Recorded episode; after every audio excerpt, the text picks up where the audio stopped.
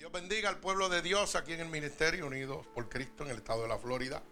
A cada uno de nuestros hermanos oyentes que nos oyen a través de Unidos por Cristo 7.wit.com diagonal MUPC, donde están recibiendo la verdadera palabra de Dios y sobre todo gratuitamente para la salvación de las almas. Qué lindo estar delante de la presencia de Dios y poder exponer la poderosa palabra, tener ese privilegio.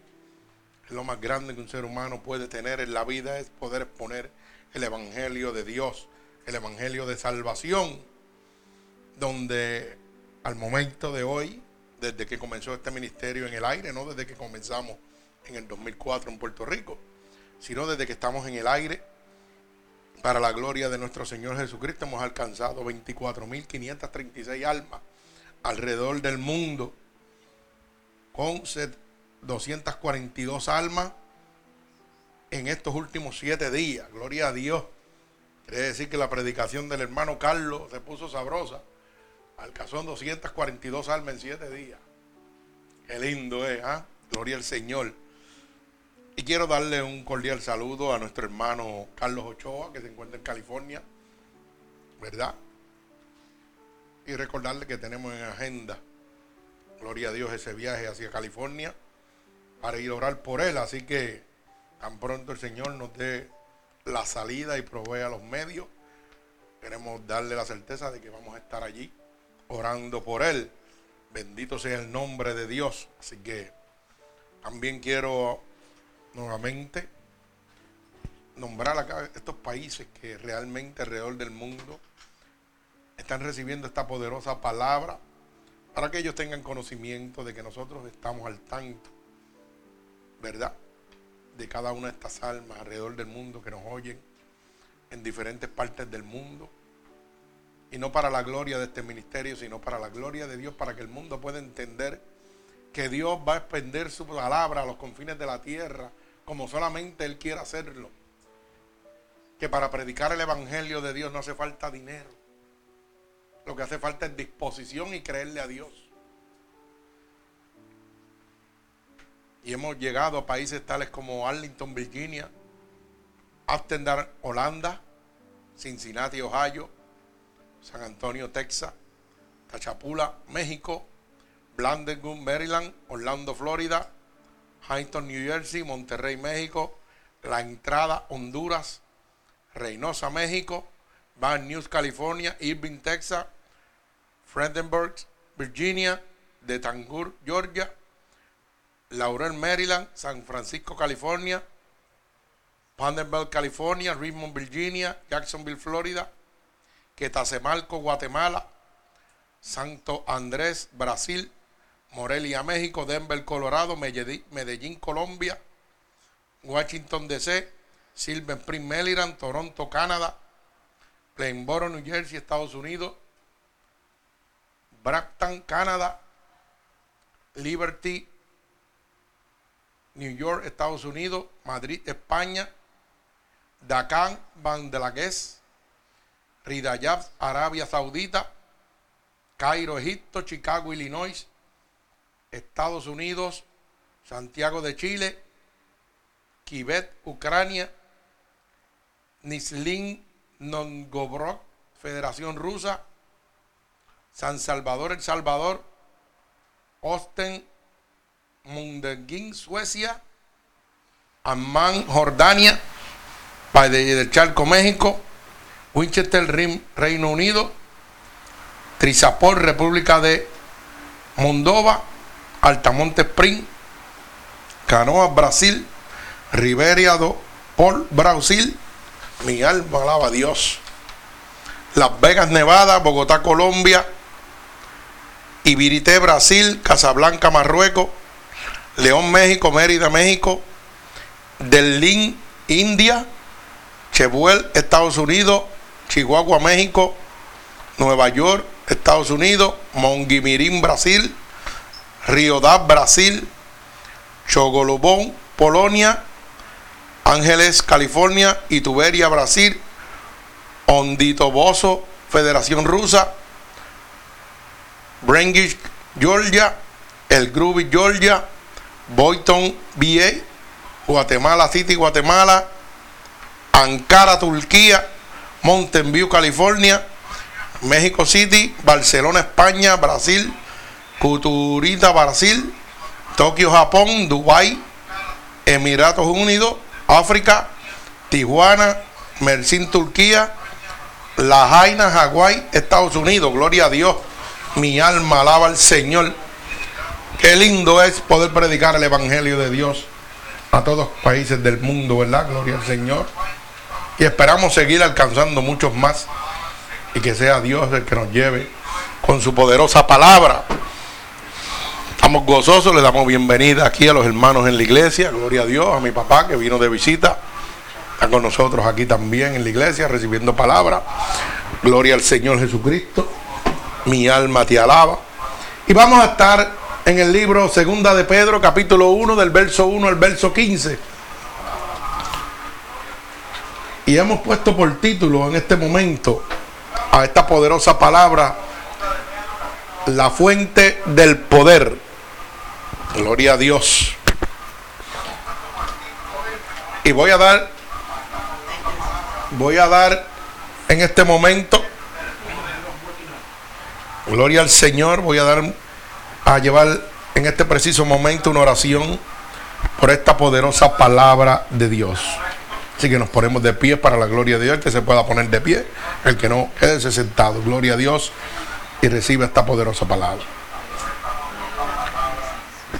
Señor, con gratitud estamos delante de tu presencia en este momento para presentarte esta poderosa palabra. Yo te pido en este preciso momento, Jehová, que seas tú, Espíritu Santo de Dios, enviando esta palabra como una lanza, atravesando corazones, pero sobre todo rompiendo todo yugo y toda atadura que Satanás, el enemigo de las almas, ha puesto sobre tu pueblo a través de la divertización del Evangelio. Yo te pido que nos uses como canal de bendición y que esta palabra, Señor, llene de tu poder, de tu gracia y de tu amor, Señor cada una de estas personas alrededor del mundo que la reciban en este precioso día, Padre. Todo esto te lo pido en el nombre poderoso de tu Hijo amado Jesús. Y el pueblo de Cristo continúa diciendo amén. Así que voy a proceder a dar lectura a la palabra de Dios que se encuentra en el libro Segunda de Pedro, capítulo 2 del verso 1 al verso 15. Gloria al Señor. y comenzamos a dar lectura al Evangelio de Dios en el nombre del Padre, del Hijo del Espíritu Santo, el Señor añada bendición a esta palabra. Amén. Dice así la palabra de Dios. Simón Pedro, siervo y apóstol de Jesucristo, a los que habéis alcanzado por la justicia de nuestro Dios y Salvador Jesucristo, una fe igualmente preciosa que la, muerte, que la nuestra. Gracia y paz os sean multiplicadas en el conocimiento de Dios y de nuestro Señor Jesús. Como todas las cosas que pertenecen a la vida y a la piedad nos han sido dadas por su divino poder, mediante el conocimiento de aquel que nos llamó por su gloria y excelencia, por medio de las cuales nos ha dado preciosas y grandísimas promesas para que por ellas lleguéis a ser participantes de la naturaleza divina, habiendo huido de la corrupción que hay en el mundo a causa de la consuficiencia. Vosotros también, poniendo toda diligencia, por esto mismo, añadid a vuestra virtud, a virtud conocimiento. Al conocimiento, dominio propio. Al dominio propio, ciencia. Y a la ciencia, piedad. La piedad, afecto fraternal. Y al afecto fraternal, amor. Porque si estas cosas están en vosotros y abundan, no os dejarán estar ociosos ni sin fruto en cuanto al conocimiento de nuestro Señor. Pero el que no tiene estas cosas tiene la vista muy corta, es ciego, habiendo olvidado la purificación de sus antiguos pecados. Por lo cual, hermanos, Por tanto, más procurad hacer firme vuestra vocación y elección, porque haciendo estas cosas no caeréis jamás. Porque de esta manera os será otorgada amplia y generosa entrada en el reino eterno de nuestro Señor y Salvador Jesucristo. Por esto, yo no dejaré el recordaros siempre estas cosas, aunque vosotros las sepáis y estéis confirmados en la verdad presente, pues tengo por justo, en tanto que estoy en este cuerpo, el de esperados con amonestación, sabiendo que en breve debo abandonar el cuerpo, como nuestro Señor Jesucristo me lo ha declarado. También yo procuraré con diligencia que después de mi partida vosotros podáis en todo momento tener memoria de estas cosas. El Señor añada bendición a esta poderosa palabra de Dios. Gloria a Dios, mi alma alaba al Señor. Fíjense que el verso 14 hace una, una aclaración muy explícita. Que el Señor Jesucristo dejó declarado claramente que cada uno de nosotros tenemos un término en esta tierra. Pero fuimos creados para una eternidad que de acuerdo a la decisión que usted tome mientras está aquí en la tierra, dependerá el estado suyo en la eternidad. ¿Dónde usted quedará pasar la eternidad? El cielo o el infierno, eso lo decide usted. La misma palabra dice que Dios nos da un libre albedrío, o sea que Dios no obliga a nadie. Usted, Dios lo pone en el mundo, Dios le muestra las reglas y usted toma las que usted quiere. Aquí nadie lo va a llevar al cielo, se va a llevar usted mismo al cielo o al infierno, de acuerdo a la obediencia que usted tenga en Dios. Pero eso lo tenemos cuando reconocemos que la fuente de poder se llama Jesús. Que el único que puede dar la entrada al reino de los cielos fue Jesucristo. ¿Sabe por qué? Porque por la sangre derramada en la cruz del Calvario es la única manera que usted tiene para poder entrar al reino de los cielos. Esa sangre es la que lava y lo libra a usted de todo pecado y de toda maldición. Pero para usted recibir esa sangre, ya que la misma Biblia establece que todos, oiga bien, todos nosotros, ¿qué somos? Pecadores. Pecadores arrepentidos, porque venimos al mundo con el pecado de Adán. Por lo tanto, es necesario aceptar a Jesucristo como nuestro único y exclusivo Salvador. Por eso dice, yo soy la puerta, el camino, la verdad y la vida. Y dice, y nadie entra al cielo si no es a través.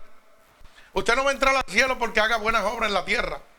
Usted no va a entrar al cielo porque tenga muchas posesiones aquí en la tierra, muchas posesiones porque haga el bien a las personas, porque no le haga el mal a los demás. La gente está equivocada con eso. ¿De qué vale que usted ayude a todo el mundo, pero viole los mandatos de Dios?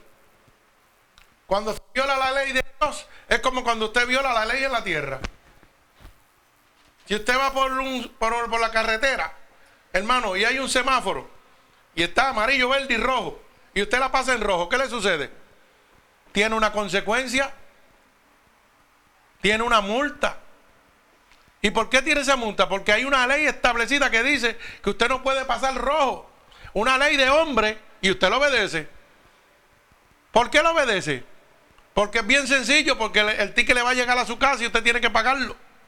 Usted lo está viendo físicamente.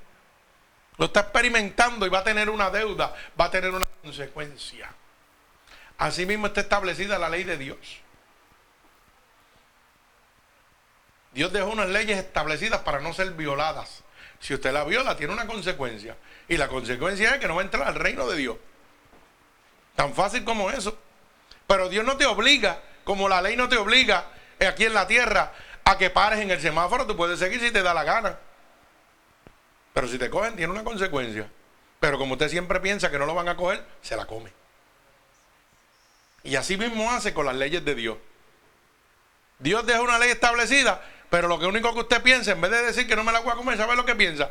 A Dios es bueno y me va a perdonar, me va a hacer cuatro padres nuestros y voy para el cielo. Si fuera así, ¿para qué Dios dejó la ley establecida? Contéstese esa pregunta. Si hubiera un purgatorio, como dicen, y me rezan cuatro padres nuestros y yo voy para el cielo, ¿para qué Dios habría dejado la ley establecida para entrar al reino de los cielos? No tendría efecto ninguno, porque yo podría hacer lo que me da la gana. Y total, le digo a la gente, rézame por mí por mi alma que me voy para el cielo, aunque haya hecho lo malo en la tierra. O sea que la ley de Dios estaría en vano.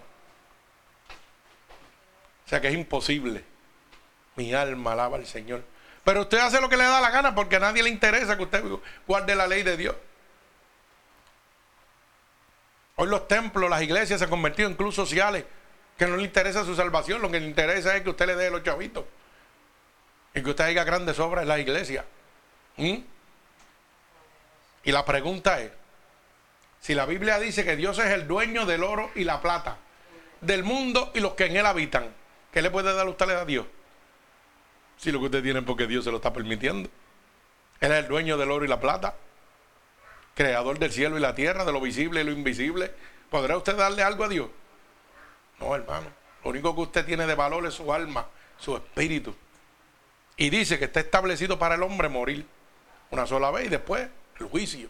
Dice la palabra claramente que al polvo de la tierra volverá tu cuerpo, ¿verdad? La carne volverá al polvo de la tierra de donde salió. Pero irá el espíritu, ¿a dónde dice la Biblia que irán? A Jehová que lo dio, a Dios que lo dio. O sea que esta alma, este espíritu tiene que ir delante de la presencia de Dios a darle cuentas a Dios por lo que hizo aquí en la tierra. Y ahí es donde la cosa se pone difícil. Usted puede creerlo como no puede creerlo. Yo lo creo. Yo lo creo porque yo estuve muerto, fui al cielo y volví. ¿Usted lo quiere creer que yo fui o no? Ese es su problema, a mí no me interesa. Yo sí lo creo.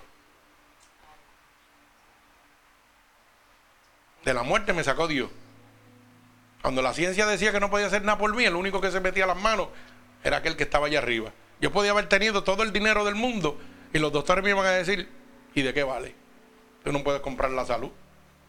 Pero hubo uno que sí me la dio, que se llama Jesucristo, en el que la gente no cree, en el que la gente no predica.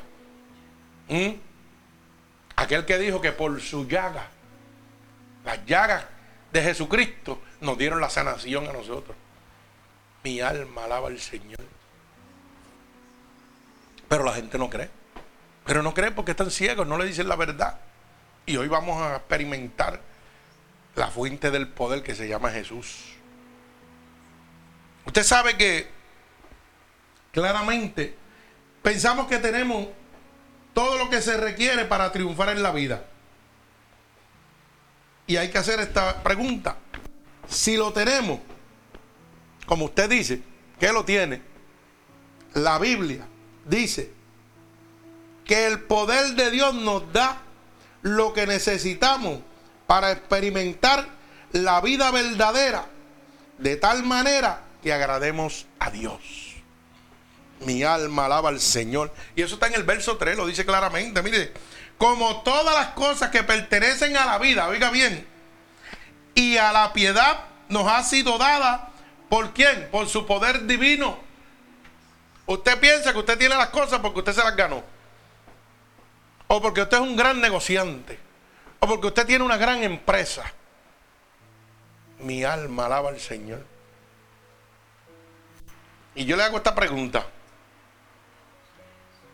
Amigo oyente, ¿usted piensa que realmente usted ha triunfado en la vida por tener posesiones, por tener cosas? Hágase esta pregunta. ¿La casa donde usted vive, de quién era antes? ¿Era suya? ¿O era de otra persona? ¿Dónde está esa persona? Mi alma alaba a Dios, sonríe si puede. Y antes de ser de esa persona, ¿de quién era? De otra persona, ¿verdad? Y antes de esa persona, de otra persona. O sea que nunca ha sido suya, ni será suya. Usted solamente lo que es un administrador de lo que Dios le ha dado aquí en la tierra. Pero nada se podrá llevar. Mañana eso va a pertenecer a otro. Y pasado va a pertenecer a otro. Y cuando lo echan en un hoyo, usted, hermano, lo que se lleva es la ropa y a mitad. Mi alma alaba a Dios. Pero si hay una cosa que es suya, su alma y su espíritu. Y por esa le van a pedir cuenta. ¿Y a quién decidió usted dar? Mi alma alaba al Señor, gloria a Dios. Porque el apóstol Pedro dice claramente, como todas las cosas que pertenecen a la vida, oiga bien, y a la piedad nos han sido dadas por su poder divino, por el poder de Dios. Mi alma alaba al Señor. Gloria al que vive y reina. Mire, Dios desea afectar cada área de nuestra vida. En el matrimonio, en la familia, en las relaciones, en la iglesia y en la comunidad. Dios quiere entrar en cada una de esas etapas, pero usted no lo deja. Con sus actitudes, con sus cambios, con su manera de pensar, usted no lo deja. Bendito sea el nombre de mi Señor Jesucristo. Y usted tiene que entender una cosa muy sencilla. Mire, esto es bien sencillo. La matemática sencilla, como digo yo. Mucha gente no le gusta oír esto, pero lamentablemente hay que oírlo. Usted puede tener una casa, dos casas, tres, cuatro, diez, quince, veinte casas. Pero le hago una pregunta. ¿Tiene un hogar? ¿Realmente usted tiene un hogar o tiene una casa? Porque el hogar lo constituye Dios. Puede tener cinco casas, diez casas, pero no tiene un hogar. Puede tener diez hijos, tres hijos, un hijo, cuatro hijos, pero tiene familia. No tiene una familia. Entonces, ¿quién tiene la razón? ¿Usted o Dios? Dios quiere entrar en ese entorno familiar. Pero usted no lo dejó entrar. Por las decisiones que usted tomó en la vida. Mi alma alaba al Señor. Entonces las decisiones que yo tomo en la vida tienen una repercusión, tienen una consecuencia. La cual yo las pago a largo plazo. Si hoy en día usted tiene cuatro casas, cinco casas, diez casas, veinte casas, un hotel, un edificio, yo no sé lo que usted tenga. Mansiones. Pero no tiene un hogar, hermano. Fue por las decisiones que usted tomó. Tiene unos hijos, pero no tiene una familia. Fue por las decisiones que usted tomó.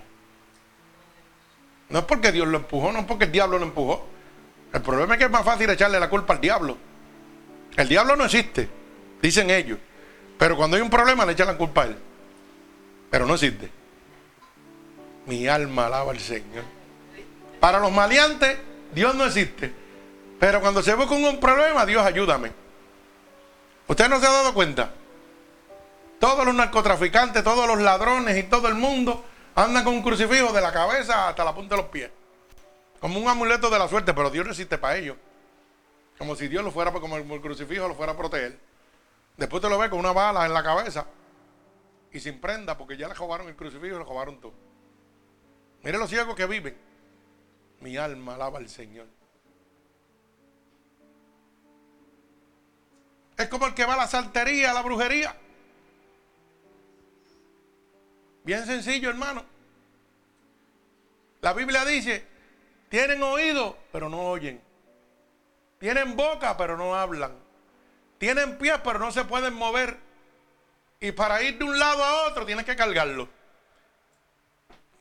Pero Satanás te tiene la mente tan y tan corrompida que tú vas a un santero que tiene un indio allí en la esquina que para moverse de un lado tiene que agajarlo y ponerlo aquí. ¿Mm?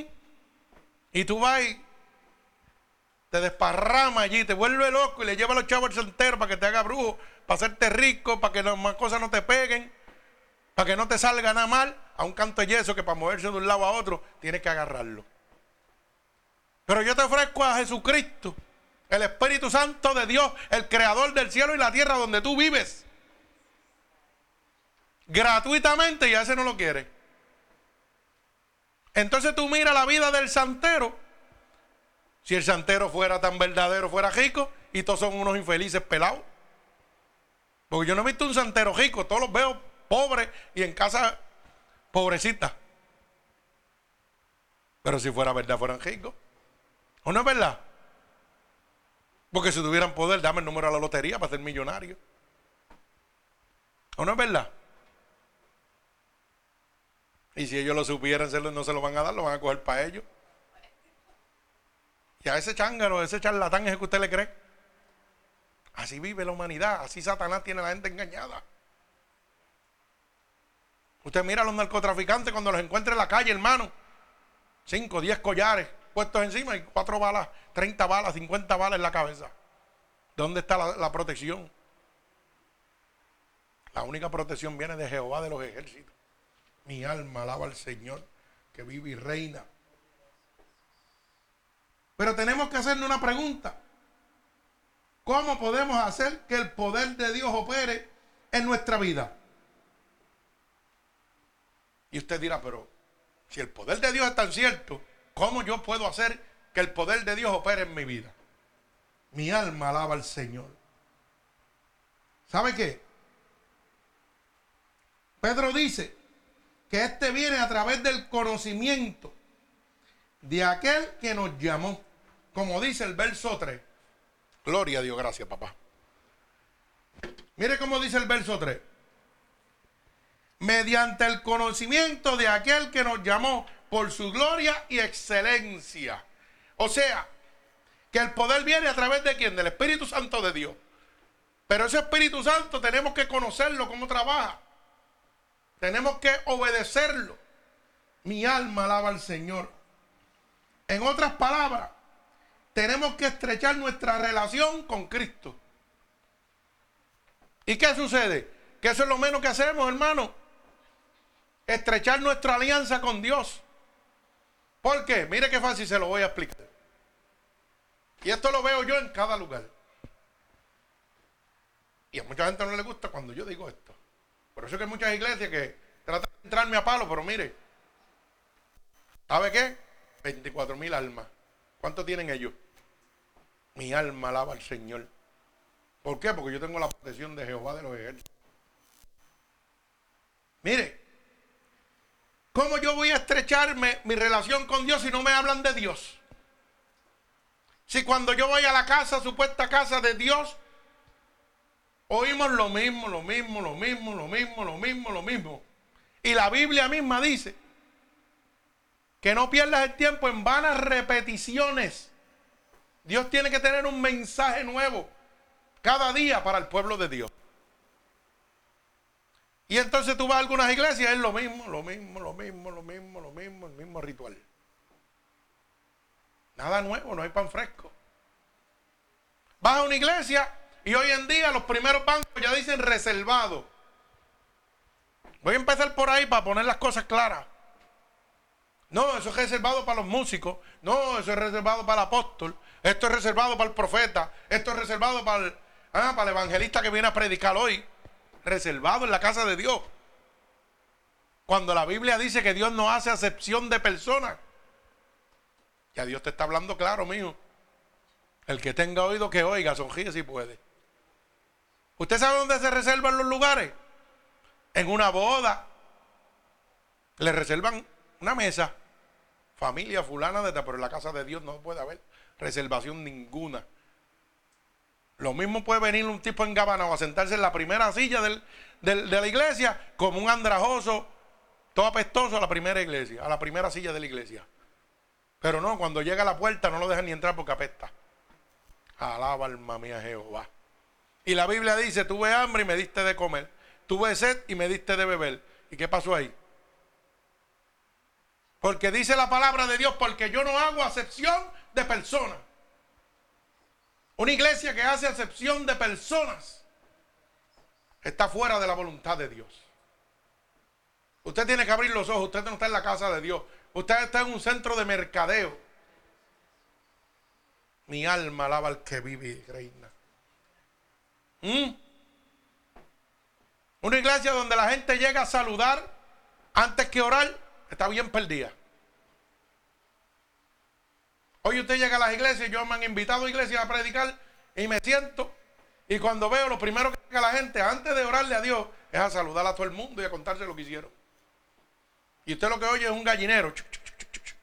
Muchacho, ¿qué hiciste el business? Mira, mira, te busqué tal día, mira, mira.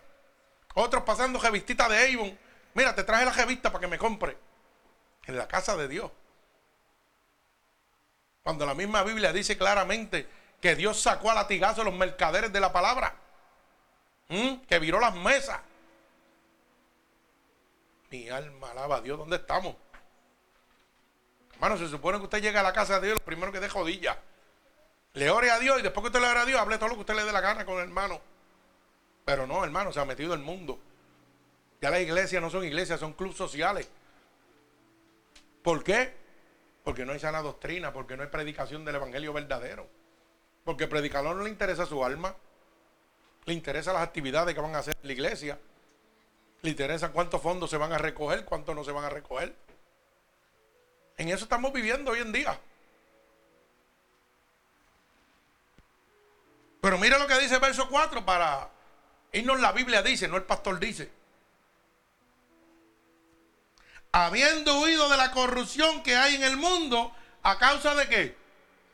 Verso 4, de la consuficiencia. ¿Sabe lo que es la consuficiencia? Lo que la gente piensa. Las iglesias están haciendo lo que le da la gana. La corrupción que hay en el mundo es porque el mundo está caminando como ellos piensan, a causa de su consuficiencia, que significa yo voy a hacer lo que yo pienso. No lo que está bien, lo que yo pienso, punto. Para yo salir bien, para yo salir beneficiado, sin importarme nada. Mi alma alaba al Señor. Bendigo el santo nombre de Jesús. Hermano, tenemos que estrechar nuestra relación con nuestro Señor Jesucristo para poder encontrar la fuerza y la fuente del poder. ¿Cuántos de nosotros quisiéramos en este momento poner la mano sobre alguien, orar y que alguien se sanara?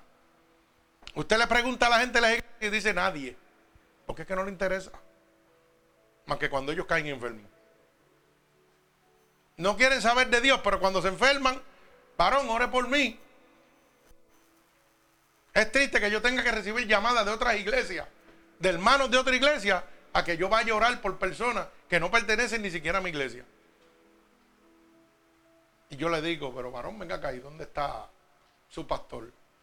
¿Dónde está la iglesia que usted estaba perseverando? Dios, me parece que Dios le está hablando. ¿Mm?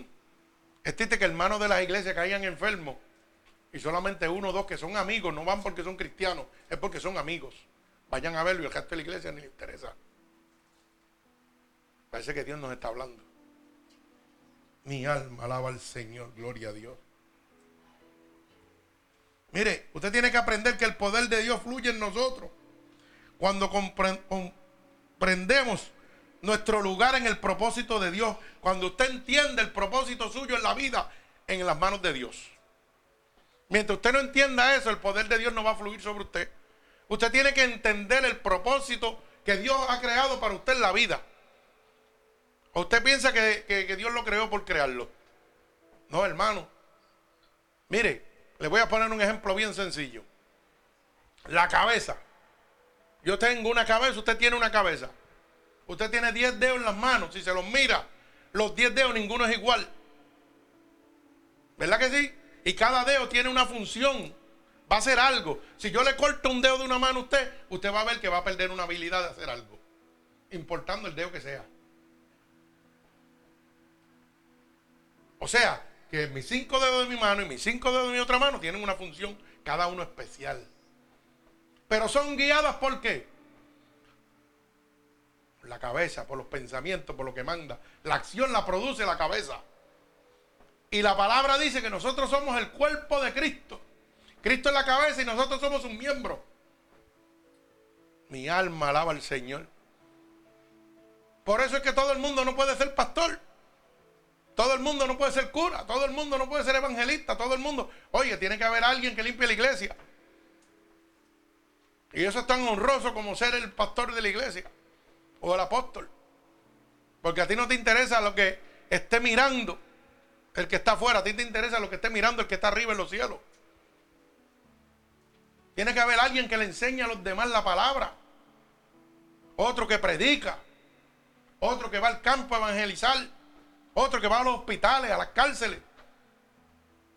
Por eso la Biblia dice, la miel es mucha, pero pocos son los obreros. Tenemos una iglesia de 100, 200 miembros, pero ¿cuántos trabajan? ¿Mm? ¿Se ha hecho esa pregunta? A veces es porque la gente no quiere trabajar y otras veces es porque hay una juntita que se cree que son dueños de las iglesias y son la misma junta todos los años, todos los años, todos los años, todos los años, todos los años. Y no dejan a nadie que entre de afuera a hacer algo bueno porque no, ellos son los cocorocos de ahí. Y yo lo digo por mi iglesia, yo no lo digo por otra, por los discípulos de Cristo. De Vega Baja, yo lo tiro al medio así, a mí yo no tengo problema ninguno. Porque la verdad me hace libre. Una junta directiva de 30 años, los mismos 30 viejos, los mismos 30 años. Con las mismas malas costumbres. 300, ¿Mm? 400 miembros. Oiga bien. ¿Sabe cuándo se convirtieron? En un año que la visitaron. Fue la iglesia más visitada en Puerto Rico. No lo digo yo, lo dijeron ellos. La estadística. 11.400 personas visitaron la iglesia en un año. ¿Sabe cuántos se convirtieron? 11 personas. De 11 mil que lo visitaron. Está bueno el mensaje. ¿eh? Y no porque el pastor no estaba predicando lo bueno. Era que lo que lo rodeaba no estaba muy bueno. Y estaba la cizaña, estaba el bochinche. La discordia, la enemistad. Cuando la Biblia dice claramente que debemos estar unánimemente. Pero como tú no piensas como yo pienso, y yo soy el director de tal junta, tú eres el director de tal junta, pues empieza la queja en la casa de Dios. ¿Y qué significa eso? Que eso es un cuerpo igual que el que está en el mundo, una cooperativa, concilio. Mi alma alaba al Señor. O sea que no hay una cabeza, hay 20 cabezas. Porque cuando hay una cabeza, el que toma las decisiones se llama Cristo. Mi alma alaba al Señor. Yo doy lo que Dios me da. Mi alma alaba al Señor. Yo sé que hay gente que me están oyendo y esto le está cayendo como bomba, como pesado. Pero ¿sabe qué dice la Biblia? Eclesiastes 3:16. Que si el impío fuese a morir por su pecado y yo, yo, hombre de Dios, no le avisare, de cierto él morirá por su pecado, pero yo voy a cargar con su sangre. Mas si el impío fuese a morir por su pecado y yo le avisare, de cierto él morirá por su pecado, pero yo habré libado su sangre. ¿Sabe lo que significa eso? Que yo como hombre de Dios, a mí no me interesa quién sea, tengo que decirle la verdad. Si a usted le gustó bien y si no le gustó, porque si yo no le digo la verdad, usted sabe qué va a pasar, usted y yo nos vamos para el infierno. No se va usted solo, me voy yo, porque yo sabiendo la verdad no se lo dije. Pero si yo le digo la verdad y usted quiere seguir haciendo lo que quiere hacer, pues usted se va y yo me quedo. Alaba. Lo ríe si puede. Mi alma alaba al Señor. El poder de Dios va a fluir en nosotros, hermano, cuando nosotros entendamos el propósito que Dios tiene para nosotros. Y creamos y descansemos que es un hecho que el que provee todo es Dios. Porque no es solamente leer la palabra, es vivirla. Porque de, leerla, por eso dice, no son los oidores sino los hacedores los que serán justificados delante de la presencia de Dios. No es yo oír la palabra, venir y oírla, porque de oírla está el mundo lleno. ¿Mm? Cuando llega Viernes Santo, Semana Santa, ejemplo, porque a mí me gusta ponerlo así. Usted sabe que cuando más demonios hay en la iglesia. Y usted dirá, pastor, pero ¿cómo va a ser? Claro que sí. Porque todos los ateos, pecadores y todo el mundo están metidos ahí. Y ahí es cuando el cristiano verdadero tiene que cuidarse. Porque el primero que llega a la iglesia es Satanás. A mirar quién no le pertenece a Dios para llevárselo. ¿A usted piensa que en Semana Santa todos los bandidos no van a la iglesia para que lo pinten la cara de ceniza? ¿Mm? O porque le pongan un jamo y se lo lleve para que lo proteja. Porque yo lo he visto. Todos los mentirosos, todos los ladrones, los idólatras, los hechiceros, todos están ahí metidos. ¿Mm?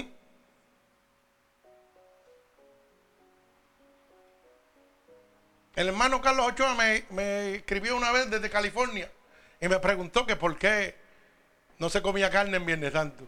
Y yo le digo, bueno, no comerás tú, yo me como lechón para lo que haya, pollo, lo que haya, me los harto. Porque esas son tradiciones romanas que no tienen texto bíblico ni base bíblica en ningún sitio. ¿Usted sabe por qué? La contestación se la di bien fácil, bien sencilla. Lee la Biblia. Y tú ves a la gente que se ve un mercadeo tremendo. No compran carne en esa semana, van a buscar pescado y todo eso.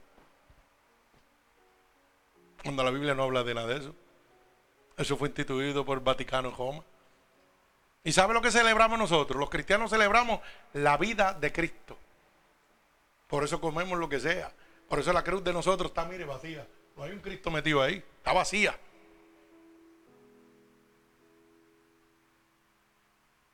Cuando usted se atiene de comer, está celebrando la muerte de Cristo. Está diciendo que Cristo no resucitó. Cuando usted no come carne ni come pescado, que pescado y vaina y cuatro disparates. Está diciendo que todavía Cristo está trepado aquí. Que por eso no come carne. Mi alma, qué clase de disparate. Yo no lo sabía, yo lo hacía también. Pero qué bueno que Dios llegó y me enseñó a través de su palabra. Y yo empecé a leer. Y no lo leí en esta Biblia. Lo leí en la Biblia que mi papá me regaló, una Biblia católica como así de grande. Que era de mi tía, que falleció. Y yo dije, vamos a ver si es verdad. Porque a mí nadie me tiene que engañar. Yo tengo que leerlo aquí, que me lo tiene que decir. Y después lo busqué aquí. La misma. Y la pregunta que yo me hacía era la siguiente. ¿Y por qué nunca me lo dijeron? Hágase esa pregunta. Si está en la Biblia cristiana, si está en la Biblia católica, si está en la Biblia episcopal, si está en todas las Biblias, ¿por qué tú no me lo dijiste nunca? Yo me hice esa pregunta. ¿Por qué nunca me lo dijiste? ¿Sabe por qué? Porque se predica lo mismo una misa, un Padre Nuestro y se acabó. Y no le interesa que tú sepas la verdad para mantenerte atado, para mantenerte cautivo. Pero vino Dios y mire, yo tengo dos regalos que son los regalos más grandes que yo he recibido de mi papá y de mi mamá. Dos Biblias. Esa que está ahí y la otra que la tengo de estudio, que es la que mi papá me dio grandota. Dos Biblias. ese es el tesoro más anhelado que yo tengo de mi familia. Mi hermano me quitó todo lo material que mi mamá me había dejado. Pero no me pido que dar el poder de Dios. Mi alma alaba a Dios. Hoy yo gozo de salud y él goza de enfermedad. ¿Ah? Y yo no me gozo de eso. Me da tristeza por eso. Hoy yo tengo vida y él tiene muerte. Yo no me gozo de eso. ¿Sabes por qué? Porque la Biblia dice que tenemos que amar a los que nos hacen daño. Y no es que vaya a darle un beso. Es que oro por él y no me molesta nada de lo que me haya hecho. Porque total, nada de lo que hay aquí yo me lo puedo llevar. Y yo aprendí a, vivirlo bajo lo que se llama la voluntad permisible de Dios. Aquí en la tierra no pasa nada si Dios no lo permite. Y usted tiene que aprender eso. Aquí no es suerte ni casualidad. Las cosas las permite Dios, sí o sí, con un plan, con un propósito. Mi alma alaba al Señor. Porque de ahí priva a la fuente del poder de Dios. Cuando tú reconoces que todo está en las manos de Dios, que todo le pertenece a Dios. Y lo probé fácilmente cuando le dije a usted, hoy esto es tuyo, pero mañana no. ¿De quién era antes? Pues nunca fue tuyo. Siempre ha sido de Dios. Y Él se lo da a quien quiera. Mi alma alaba al Señor, gloria al que vive y reina. Qué bueno es Dios. No es solo, hermano, que leamos el Evangelio no es solo que lo comprendamos, es que tenemos que entender el propósito de Dios en nuestra vida. Usted no está aquí por casualidad, usted tiene un plan y un propósito en el plan de Dios. Mi alma alaba al Señor, gloria a Dios. Y tiene que dar por hecho que todo lo que usted recibe en la vida es porque Dios lo está permitiendo. Mientras usted no, no crea eso, usted está perdido. Totalmente, gloria a Dios. Usted sabe que la fe es la marca en el comienzo de la vida del cristiano. La fe. ¿Y qué es la fe? La certeza de lo que yo espero, la convicción de lo que no se ve. Yo espero que esto suceda, lo declaro, sé que va a pasar, aunque no lo estoy viendo. No está fácil, ¿verdad? No, porque nosotros vivimos al revés. Vivimos por lo que vemos y por lo que creemos por lo que está físicamente, pero no por lo... Cuando usted no ve una cosa, no la cree. Si yo hubiera tenido ese pensamiento, estuviera muerto hace rato. Pero yo tenía fe que Dios me podía sanar. Porque Dios me lo había mostrado en su palabra. Lo hice con Ezequiel. Uh, mi alma alaba a Dios. Le añadí 15 años de vida, lo puedo hacer contigo. ¿Por qué no lo puedo hacer contigo? Si mi poder no se ha cortado, yo soy el mismo ayer, hoy por los siglos. Y si lo hice con él, lo voy a hacer contigo. Pero tú tienes que obedecerme. Tú tienes que predicar mi evangelio. Y usted se cree que era fácil predicarle a la gente y la gente sanándose y yo muriéndome. Y cada vez que iba un doctor te vas a morir y yo predicándole a la gente que Dios sanaba, que Dios salvaba. Pero y ahora mira dónde estoy. Sonríe si puede, gózate. Alaba alma mía Jehová. Y muchos me dijeron, tú estás loco, tú estás predicando a un Dios que sana y tú te estás muriendo. ¿Mm? Yo no veía mi sanación, pero sí la creía por fe.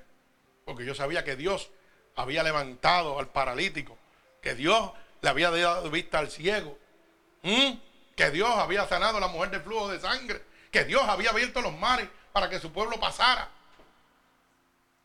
Y si había hecho todo eso, y la Biblia dice, Hebreos 13:8, que el poder de Dios no se ha cortado, es el mismo ayer y hoy por los siglos, tenía que hacerlo conmigo. Tenía que sanarme, tenía que restaurarme, tenía que levantarme. Pero yo tenía primero que nada que entender el propósito que Dios había hecho en mi vida. Jamás en mi vida yo me imaginé que iba a ser predicador, pastor o evangelista. Jamás en mi vida. Porque yo era un loco del mundo. Me gustaba todo lo malo. Yo no lo pensé. Pero ya Dios lo tenía establecido. ¿Y qué pasó? Que hubo una manera de decírmelo, a la buena o a la mala, ¿cómo tú quieres llegar? Y yo siempre decidí tomar la mala. Y por eso llegó la enfermedad a mi vida. Y Dios me mostró el plan y el propósito que tenía en mi vida. Y yo he visto gente sanándose cuando yo pongo las manos. Como también he tenido que ir a darle el mensaje de que prepárate porque te va. Se acabó tu tiempo. Y eso no está fácil. Todo el mundo quiere llevar mensajes de sanación. Pero cuando yo tuve que ir a, a Brandenton, a donde aquel niño a decirle, prepárate porque Dios viene a buscarte hoy. ¿Mm? Eso no está fácil. A un niño. Ahí se separan los niños de los hombres. Mi alma alaba a Dios. Pero la fe es la marca donde comienza todo para la vida cristiana. Como dice Romanos capítulo 3 y verso 8. Gloria a Dios. Porque tenemos que ir fundamentado, gloria a Dios, en la palabra de nuestro Señor Jesucristo. No decirlo Romanos 3:28. Mi alma alaba al Señor. Porque yo puedo decirlo. Pero mira, está en la pizarra aquí, la pantalla, gloria a Dios. Dice, concluimos pues que el hombre es justificado por fe. Si las obras de la ley, mi alma alaba a Dios. O sea que el comienzo de la vida cristiana es que es la fe. No son las obras que usted puede hacer en la tierra. El hombre no va a ser justificado por lo que puede hacer aquí. Va a ser justificado por la fe, que es el comienzo de la vida de un ser cristiano. Y cuando me refiero a un ser cristiano no estoy hablando de denominación. Usted puede ser cristiano en la iglesia católica, en la episcopal, en la evangélica, en la adventista, en la que usted quiera. Porque tenemos otro problema.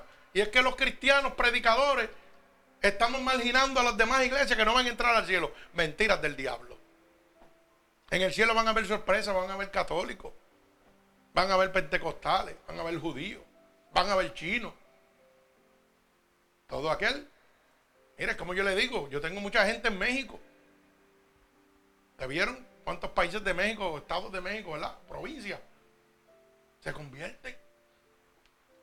Y yo le digo, quédese ahí en el catolicismo, no se preocupe. Ahora, deje de hacer lo que Dios dice que no puede hacer. Y despreocúpese del gesto. Que si Dios quiere sacarlo de ahí, lo saca. Pero si Dios quiere que usted termine toda su vida en el catolicismo y entre al reino de los cielos, amén por eso. Pero mi trabajo es hablarle la verdad. Porque hay gente que, mire, no van a caminar en otra iglesia. Y no es la iglesia la que le va a dar la salvación, sino la obediencia a la palabra de Dios. Pero usted tiene que conocerla. No puede ser engañado. Y yo me sorprendo como cada gente de México sigue creciendo. Y gloria a Dios. Y eso no quiere decir que se convirtieron al evangelio de Pentecostés. se convirtieron a Cristo. Si la Biblia dice no adorar imágenes, usted vaya a la iglesia católica y no adoren imágenes. Deje de estar poniéndole pesetas y pesos y velas a, a los santos. Lo que la Biblia dice, retén lo que viene de Dios y lo que no viene de Dios, déjalo pasar. O sea, que tú puedes estar, ¿dónde, dónde tú piensas que usted está? Bueno, usted no está en el cielo, usted está en el infierno, papá. Aquí usted tiene que pelear para, poder salvar su alma. ¿Mm? Eso no está fácil. Sonríe si puede. Gloria a Dios. El libro de los Hechos, capítulo 3, verso 16. Mi alma te alaba. Gloria a Dios. ¿Lo tenemos ahí? Ah, no, esto es eficiencia. Gloria a Dios. Dice, y por la fe en su nombre, a este que vosotros veis y no conocéis, le han confirmado su nombre. Y la fe que es por el que ha dado a este esta completa sanidad en presencia de todos vosotros. Mi alma alaba a Dios. Y esto está hablando cuando eh, Pedro y Juan, ¿verdad? Estaban en, en el pueblo, en Israel, llevándole predicación. Y un hombre, ¿verdad? Cojo, fue sanado. Fue por medio de la fe. No fue hecho por que yo tengo un poder. No, no, hermano, el poder proviene de Jehová de los ejércitos. Mi alma alaba al Señor. Gloria al que vive y reina. Gloria al Todopoderoso. Eso es cuando Pedro y Juan subían a la hora novena al templo. ¿Verdad? La hora novena era las 3 de la tarde según el, el tiempo, ¿verdad? griego. Gloria al Señor. A ese templo que se llamaba la Hermosa. Y este hombre cojo recibió sanación por medio de Pedro y Juan. Y la pregunta es, si el que sana es Dios, ¿qué era Pedro y Juan? Los instrumentos que Dios necesitaba para poder llevar esa sanación. Me explico, hoy en día los milagros en las iglesias no ocurren porque no hay gente que quiera trabajar para Dios. Hoy la gente quiere trabajar para las iglesias, pero no para Dios. Porque para trabajar para Dios hay que pagar un precio. Pero para trabajar para la iglesia hay que trabajar para reconocerse, para que lo reconozcan, para que usted sea importante en la tierra. Pero cuando Dios te dice, suelta todo y vete y ahora por aquel allá abajo, que está dos horas de tu casa. No, no, chacho, para allá yo no voy. Pero te llama el pastor y te dice, hey, búscate media libra de capuje que hay que feir mañana en la iglesia. Tú vas volando por consagrarte con el, con el pastor. Así estamos viviendo. Créalo que así estamos viviendo. Por eso es que le dije ahorita, yo me sorprendo como gente de otras iglesias tienen que llamarme por teléfono, pastor, ore por mí. Pastor, puede venir a orar por mí, por mí, a gente que no pertenece a mi iglesia. ¿Mm? Hoy día tengo un niño de nueve meses. Nueve meses. Con cáncer. Me llamaron de Puerto Rico para que orara por él. Y usted se pregunta, un niño de nueve meses con cáncer. Mi alma alaba al Señor. Gloria al que vive y reina. Mire hermano, a través de una fe genuina, Dios garantiza vida eterna a una persona espiritualmente muerta. Cuando nosotros tenemos una fe, oiga, sin duda, sin vacilar, Dios garantiza nuestra vida eterna en el cielo. Pero no es fácil. No es fácil, porque sabe que hay cinco argumentos que matan la fe. La duda, la queja, la excusa, el temor y el miedo. Cinco argumentos que todo ser humano mantiene constante en su vida.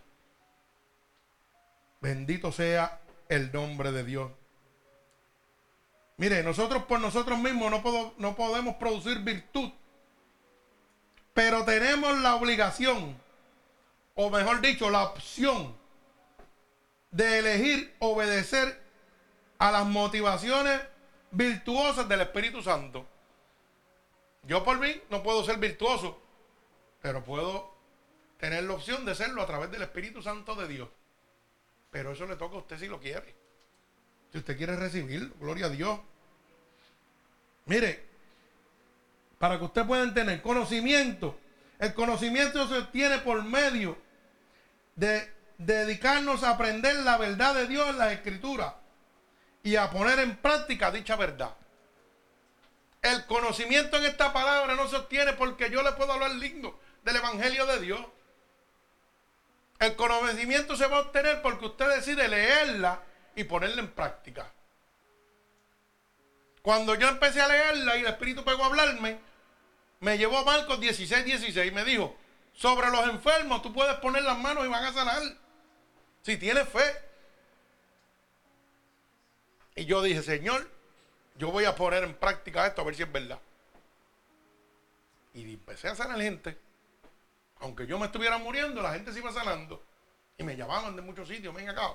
Y yo orando y yo enfermo. O sea que estudié la escritura, la leí, pero le dije a Dios, si esto es verdad, vamos a ver si es verdad, vamos a probarlo.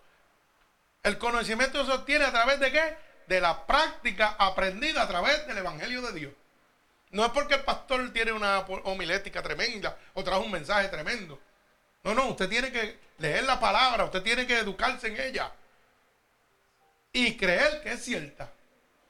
Porque la fe es matada, ¿por qué? Por la duda. Si usted va a orar por el hermano Ángel, tiene cáncer en un pulmón, Dios no lo quiera, ¿verdad? ejemplo. Y yo voy, ay Señor, cúralo. Señor, cúralo.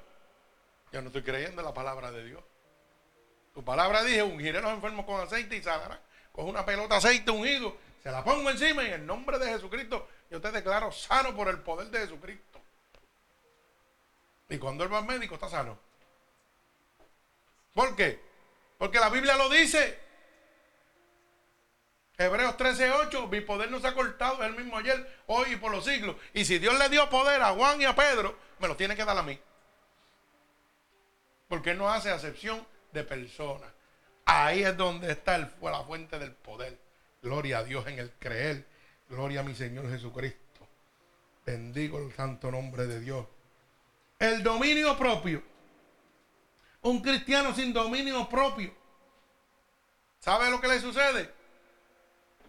Eso es un papel que se lo lleva el viento para todos lados. Porque el dominio propio significa gobernar las emociones propias en vez que ellas te controlen a ti. Apréndase eso, anótelo y guárdelo. Significa gobernar las emociones propias en vez que ellas lo controlen a usted. Significa que usted tiene que tener un carácter. No importa lo que el mundo esté haciendo, no importa lo que las otras personas estén haciendo, usted no va a hacer lo que ellos hacen. Usted tiene que tener su carácter. Usted tiene que tener un dominio propio. El único que le dice a usted lo que usted hace o deja de hacer se llama Jesucristo, el Hijo de Dios. Bendito sea el nombre de Dios. Y estamos culminando. La paciencia. Una persona que tiene dominio propio no sucumbirá fácilmente ante el desánimo o ante la tentación de abandonar el Evangelio de Dios. ¿Y cómo dice la palabra que tenemos la paciencia? Ah, ¿cómo se, cómo, se fortalece? ¿Cómo se prueba el oro? Por el fuego. Ahora queremos que nos llegue una situación y queremos que Dios la resuelva. Ya, se acabó. Al otro día tiene que estar resuelta porque yo le sirvo a Dios. No, eso no trabaja así. Y la Biblia dice que no pidas paciencia. Porque la paciencia es qué? Motivo de tribulación. Para tener usted paciencia tiene que pasar por una adversidad. Así que cuando usted le ore a Dios, no le pida paciencia porque va a tener problemas. Porque para usted tener paciencia tiene que tener tribulación, tiene que tener problemas. Claro, porque si, si, no, en matemática sencilla, hermano, si usted está tranquilo ahora mismo, que está aquí en la iglesia, ¿usted le está pidiendo paciencia a Dios? ¿Verdad que no? No, porque no tiene ningún problema. Pero cuando tiene un problema, ¿qué dice? Ay, Dios, dame paciencia con este para poder bregar con él. Pero es porque le está perturbando la vida. Tiene una tribulación delante de usted. Por eso la misma Biblia dice que la paciencia es motivo de tribulación. Pero cuando nosotros tenemos dominio propio, ¿qué sucede? Exactamente, aleluya, gloria a Dios. Cuando tenemos dominio propio, hermano, tenemos control de esa paciencia. Nada nos afecta. Mire, yo siempre me pongo de ejemplo, que a mí me gusta ponerme a mí de ejemplo. Si en toda esta situación que mi hermano me ha quitado todo y me ha hecho tanto daño, yo no le sirviera a Dios, ya yo le hubiera arrancado la cabeza hace rato. Si estuviera en la vieja criatura, en el hombre que era yo, voy a estar seguro que ya la cabeza estuviera por el piso. Pero Dios me dio lo que se llama paciencia. Dios me dio lo que se llama templanza. Dios me enseñó que todo depende de Él. Dios me enseñó que nada sucede si Dios no lo permite. Si Dios quiso que pasara así, era porque tenía que darme qué? Templanza. Era que tenía que darme sabiduría. Si yo soy la vieja criatura, ¿qué me busco? La cárcel. Por una porquería material que mañana yo me muero y otro la coge. Mira lo inteligente que Dios, lo bruto que era yo. Entonces voy a buscar contienda. Voy a buscar quejas, a buscarme problemas innecesarios. Si la Biblia dice que cada día trae su propio afán, no tenía, no un propio afán porque cada día llega, cada día trae su propio afán. Tú no sabes si mañana te levantas. Yo no sé si mañana yo me levanto. Si mañana yo no me levanto, pues. Gloria a Dios, ya yo sé dónde yo voy a estar. Los problemas se quedaron aquí, yo me fui a gozar. Mi alma alaba al Señor. ¿Usted piensa que cuando yo fui al cielo quería volver para acá? Yo no quería venir para acá nada. Yo le dije a Dios, ¿para qué voy para abajo? Déjame aquí. Y no tiene que bajar. Y cuéntale al mundo lo que viste. Pues yo no quería venir para acá porque dice la Biblia que enjugará toda lágrima, todo llanto. Y dice que no tendrán memoria de lo que aquí existe. Cuando usted muere, usted no tiene memoria ni de su papá, ni de su mamá, ni de su tía, ni de su abuelo, ni de nadie. Todo es nuevo allá arriba. Para que usted lo sepa. Por eso es que usted no quiere regresar, porque todo es nuevo. Allí no hay nada donde la polilla y el olín lo corrompen, donde los ladrones minan y hurtan. Allí no hay nada de eso. Allí no tengo que preocuparme que me joven nada, me quiten nada. Mi alma alaba a Dios. Dios es bueno. Para siempre su misericordia. Mire, el hecho de ver que todas las circunstancias vienen de la mano de un Padre cariñoso que está en control de todas las cosas. Lo que significa es la voluntad permisible de Dios. Por eso dice la Biblia, para el que ama a Jesús, todas las cosas obran para bien. La gente no puede entender eso. Ah, como si yo le sirvo a Cristo me pasan tantas cosas. Dios tiene un plan, Dios tiene un propósito. Tú eres débil en una cosa y Dios te va a fortalecer en esa. Pero para fortalecerte en esa, para que haya una victoria, tiene que haber una guerra. No hay victoria si no hay guerra. O sea que Dios tiene que pasarte por el fuego para que tú tengas una victoria. ¿Me vas entendiendo? Gloria a Dios. Ríe si puede. Mi alma alaba a Dios. ¿Sabe qué? El secreto de la perseverancia en el Señor, ¿sabe qué es? La paciencia. Para usted perseverar en este camino, tiene que tener paciencia. Por eso es que muchos empiezan y a mitad de camino, mire, chillan las gomas, porque se le mete ese demonio en la cabeza, se aceleran y salen chillando goma. ¿Mm? ¿Usted sabe de quién yo aprendí mucho? De Gigi Ávila. Porque ver que aquel hombre mató a su hija, la violó y después fue a la cárcel ¿ah? a llevarle palabra de salvación al asesino de su hija, eso es mucho que decir. Tenía que estar lleno del amor de Dios y de la paciencia de Dios. ¿Mm? ¿Y qué hizo Dios? Que convirtió a aquel asesino en su mano derecha allí predicando en la iglesia, en la cárcel. Y eso hay que tener, hay que estar bien metido con Dios para eso. Porque alguien que mate a tu padre, tu madre, tu hijo. Fui a decirle que Dios te ama y que tú lo perdonas. Hmm. Y que muchos lo criticaron. Mi alma alaba al Señor. Pues yo quisiera tener la mitad de lo que él tenía. La mitad de esa paciencia. Bendito sea el nombre de mi Señor Jesucristo. Por eso la Biblia dice en Gálatas capítulo 5, verso 22. Gloria a Dios que el fruto del Espíritu, fíjese, El fruto del Espíritu Santo es el amor, el gozo, la paz, la paciencia, la benignidad y la fe. Cuando un hombre de Dios se le presenta usted con un hombre de Dios, hermano, no tiene ni que hablar. Porque los frutos del Espíritu de Dios tienen que estar en él. Si esos frutos no están en él, ese hombre no es de Dios. Es un hombre del diablo. Mi alma alaba al Señor. Porque dice la palabra, lo dice claramente. ¿Cuál es el fruto del Espíritu de Dios? Pues número uno, tiene que haber amor en ese ser humano. Si usted ve que no hay amor y hay amor para uno y para otro no, la cosa está mal. Número dos, tiene que estar en gozo. ¿Mm? La gente me pregunta cómo en tanto revolú yo me meto. Siempre estoy en gozo. Matemática sencilla. A mí nada me joba la paz. Nada me joba la paz. Si se lo llevaron, se lo llevaron, se lo quitaron, quitaron, ya está. Yo tengo lo que no tenía vida y vida en abundancia. ¿Mm? Si mañana me quitan esto. Hoy estoy en esta casa, yo no sé si mañana estoy. Pero mientras estoy, estoy en el gozo. ¿Sabe por qué? Porque yo dependo totalmente de Dios. Mi alma alaba al Señor. Paz. Si en un cristiano no hay paz, mío, salte del lado que eso no es cristiano, es un hijo del diablo tapado paciencia. En medio de la adversidad tiene que haber paciencia. Tiene que haber benignidad, tiene que haber bondad y tiene que haber fe. ¿Mm? A veces mi esposa me pregunta a mí, cuando están las viles ahí, punto, y nos falta mucho dinero, ¿cómo yo estoy tan tranquilo? Y después, pues, porque Dios es el que tiene que proveer, y como yo le dije a que yo iba a estar aquí hasta que él dijera, el día que él no, pague mis biles, tiene problemas. Entonces yo me voy. Se acabó la iglesia, se acabó la casa y se acabó todo. Pues yo recojo mis cuatro porquerías y sigo por donde sea.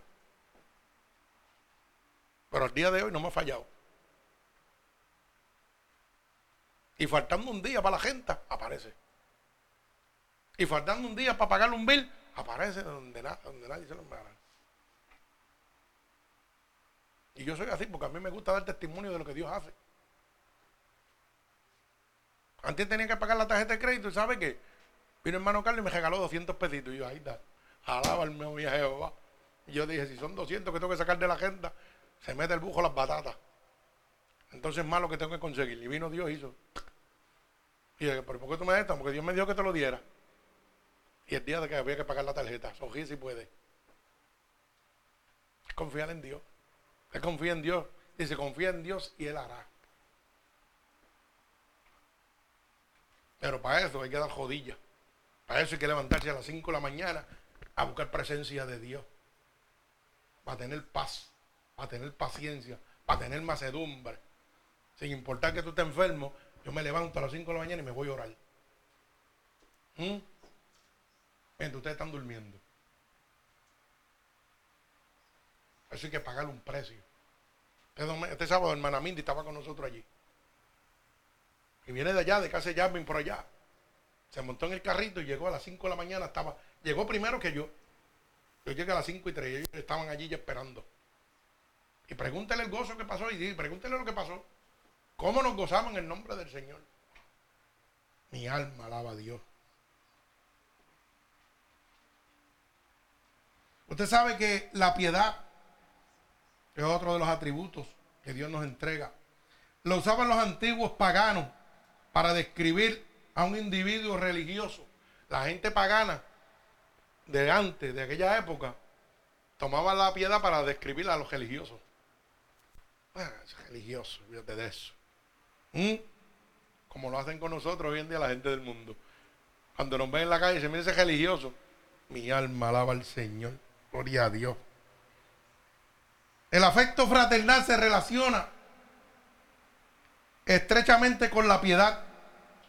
Como dice Primera de Juan, capítulo 4 y verso 20. Mi alma alaba al Señor.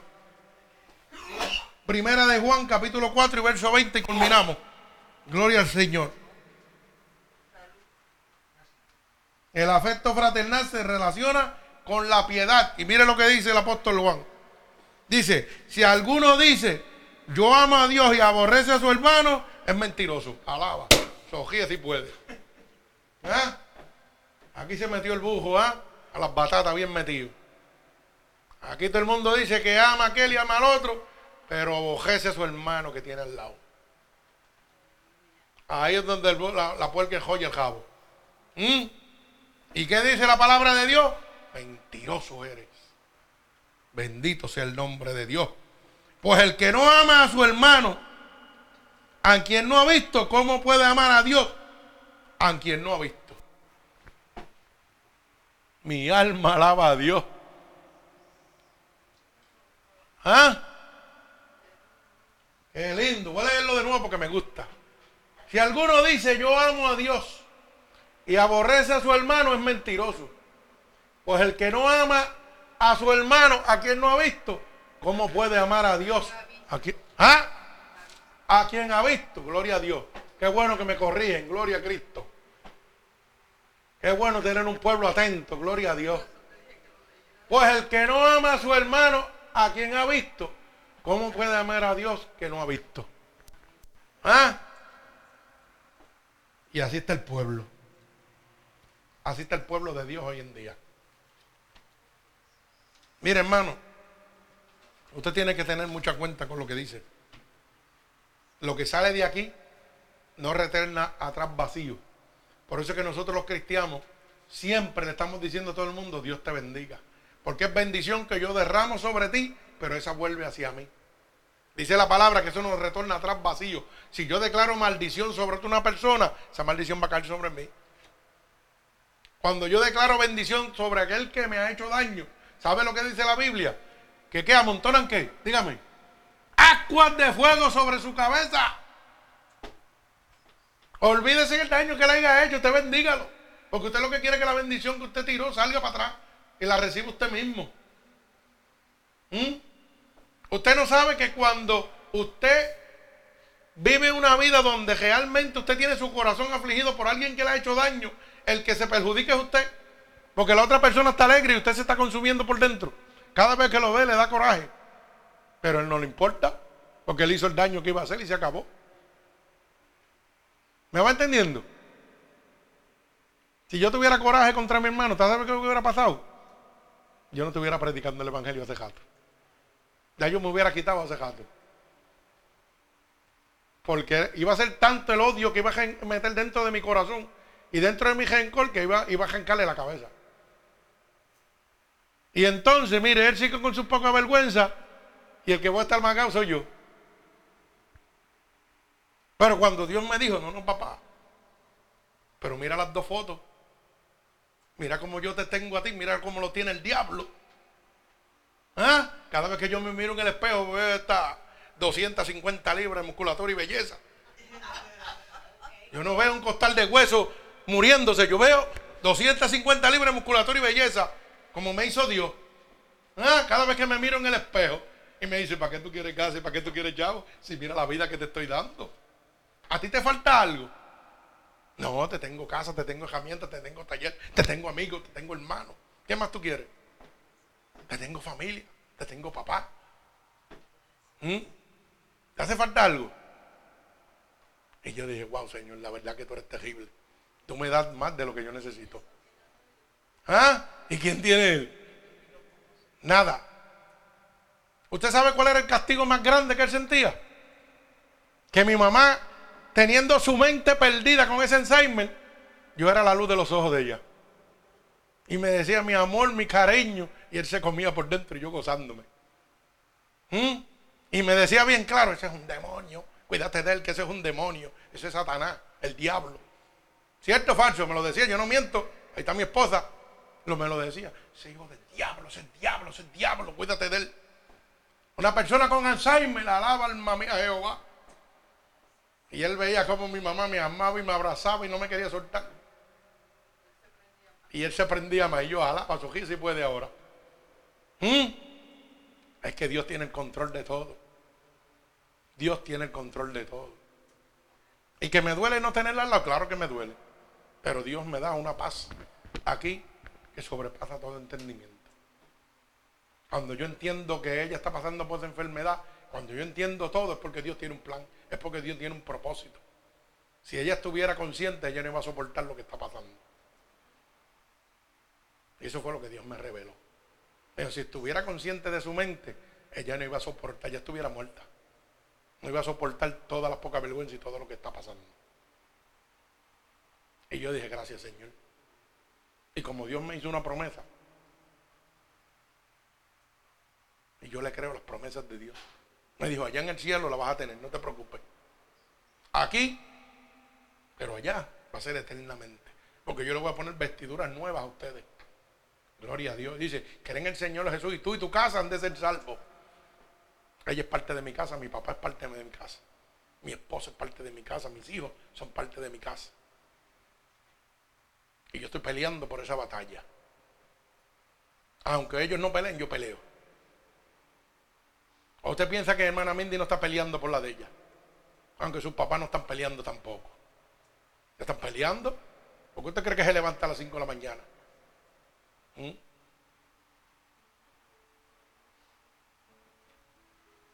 Mi alma alaba al que vive. El que tenga oído que oiga. Así que concluimos en este momento que la fuente del poder proviene de dónde? De Jesús. La fuente del poder depende de qué? Muy sencillo, hermano. De descansar totalmente en el poder de Dios. Usted quiere sanar enfermo. Usted quiere libertar endemoniado. Entréguese a Cristo. Viva la palabra de Dios en su vida y lo podrá hacer. Porque el poder de Dios no se ha cortado, sigue siendo el mismo ayer, hoy, por los siglos. Dios necesita mano para trabajar. Dios no necesita su dinero. Dios necesita corazones, almas dispuestas. Gloria a Dios a servirle. Si en este momento, amigo oyente alrededor del mundo, usted quiere acercarse a la fuente del poder que se llama Jesucristo, solamente tiene que repetir conmigo estas palabras. Señor, en este momento, yo te doy gracias porque tú has abierto la luz del entendimiento en este momento a mi vida. Estaba equivocado creyendo que por mis logros, que por mis posesiones, Señor, yo tenía fuerza, tenía poder o tenía control. Hoy reconozco que sin ti yo nada puedo hacer. Hoy reconozco que tú eres la fuente del verdadero poder. Porque ni una hoja se mueve si no es por tu voluntad. Por eso es que en este momento te pido perdón por todos mis pecados y transgresiones que he cometido día a día. Por todos esos pecados y esas transgresiones que yo he cometido a conciencia e inconscientemente. Te pido que me perdones.